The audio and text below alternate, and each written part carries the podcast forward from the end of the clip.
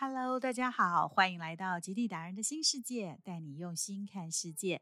我是极地达人耿杰荣。今天我不去南北极，我想来探索你新世界的极地。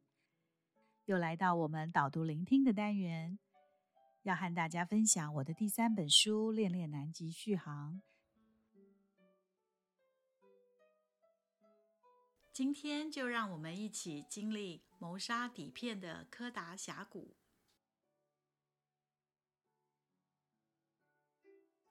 优雅高贵的爱德琳企鹅，英国生物学家查尔斯·达尔文曾说：“只有服从大自然，才能战胜大自然。”达尔文的物竞天择说：“适者生存，不适者淘汰。”地球上的所有生物都在接受大自然的严苛挑战。反思：身为人类的我们，在生命中所面临的任何挑战。不也是一种大自然定律的反对？看着眼前优雅高贵的爱德琳企鹅，就像每个人种都有不同的美丽和风情一样，南极的居民也是如此的充满了丰富多样的样貌，值得我们用心观察、细心体会。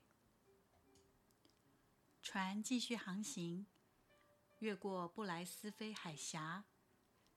抵达南极半岛的顶端，先经过一如它的名字般迷人而优雅的希望湾，然后抵达了保利特岛。船开到这里，视觉的熟悉感才像敲开的香槟瓶一般，绵密地喷涌出许多细腻回忆。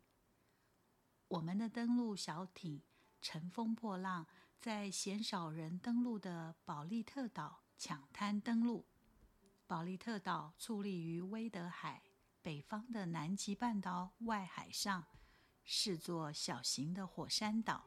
一八三九年间，由詹姆斯·罗斯带领的英国探险队发现，为纪念皇家海军乔治·保利特卿，以其名命名。这里是埃德林企鹅主要的栖息地。它们大都会在岩石坡地上求偶、交配与孵育。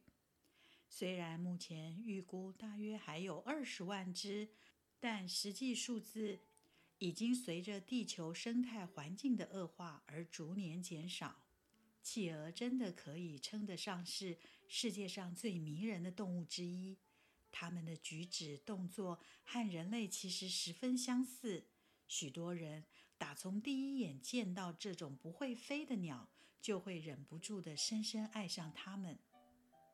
企鹅只要成群结队聚在一起，总会吸引所有人的目光。这一群浩浩荡荡、骚动不已的黑白集团，让整个以纯白与湛蓝两色构图的南极多了丰沛的生命力。无论什么时候，旅人们。注意力都会不由自主地被企鹅们花样百出的逗趣动作所吸引，疯狂的抢食、笨拙的求偶，小企鹅在水边想攀附冰山时战战兢兢且欲行又止的动作，成千上万的企鹅在水中跳进跳出时所闪现的无数光影，又或者是看到落单的小企鹅。在暴风雪下瑟缩，面对毫不留情的严冬，也不免让人黯然神伤，感叹天地之不仁。此刻，还有一大群的南极蓝眼鸬鹚及海燕在此筑巢。而1901到1903年之间，瑞典诺顿池尔德探险队的过冬探险小屋的历史遗迹。更吸引了旅人络绎不绝来此朝圣。谋杀底片的柯达峡谷，NLP 神经语言学之父理查·班德勒曾说：“记忆就像是立体视讯，你在自己的脑海里重新创造一个不存在的影像。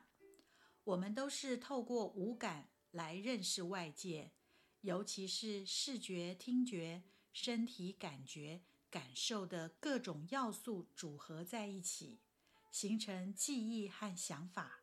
我们可以运用这些次感元要素转换，改变过去记忆的呈现方式，驾驭过去不好的记忆。我们的感觉和感受取决于自己所想的事，就是在自己脑海里播放的电影。那咔嚓咔嚓的快门声音，在安静的雪地里显得如此清脆，搭配急促的呼吸与心跳声，让记忆充满了视觉、听觉、触觉、感觉的满意感受。再往南行，行经南极半岛与布斯岛细缝间的一条满布浮冰的航道，这就是著名的利迈尔水道。早在1874年，这里就已被德国探险队发现，但直到1898年底，利迈尔水道才被比利时的海军军官杰拉许所率领的比利时号所征服，并以比利时的刚果探险家查理斯·利迈尔为其命名。由于这是一条常年冰封深窄的裂层，全长约11公里的水道。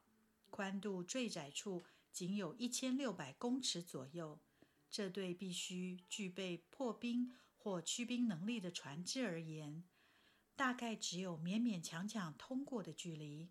而满是浮冰的航道里，也处处蕴藏危机，让往来船只步步惊险。再加上气候多变，所以必须运气够好，才可以通过这项艰巨的挑战。由于地势的封闭，利迈尔水道的风浪较小，用“平静如镜”来形容水面可是完全不夸张。海面安静的一点波纹也没有，雪山倒影，轮廓清晰地映在海面上。究竟是画还是真实的空间？即使身处其间，那无与伦比的美，让人瞬间感到困惑不已。我恍然明白，难怪这里会有柯达峡谷这个美丽的别称。那是缘起于一九八零年代，底片相机开始被带进南极的时候。任何人经过这片海域，面对眼前这片难以言说的美景，几乎没有人可以冷静地控制着按下快门的手指。于是，瞬间只听到咔嚓咔嚓的快门声。充斥在空气中，那声音在安静的雪地里显得如此清脆，搭配急促的呼吸与心跳声，让记忆充满了视觉、听觉、触觉感觉的满意感受。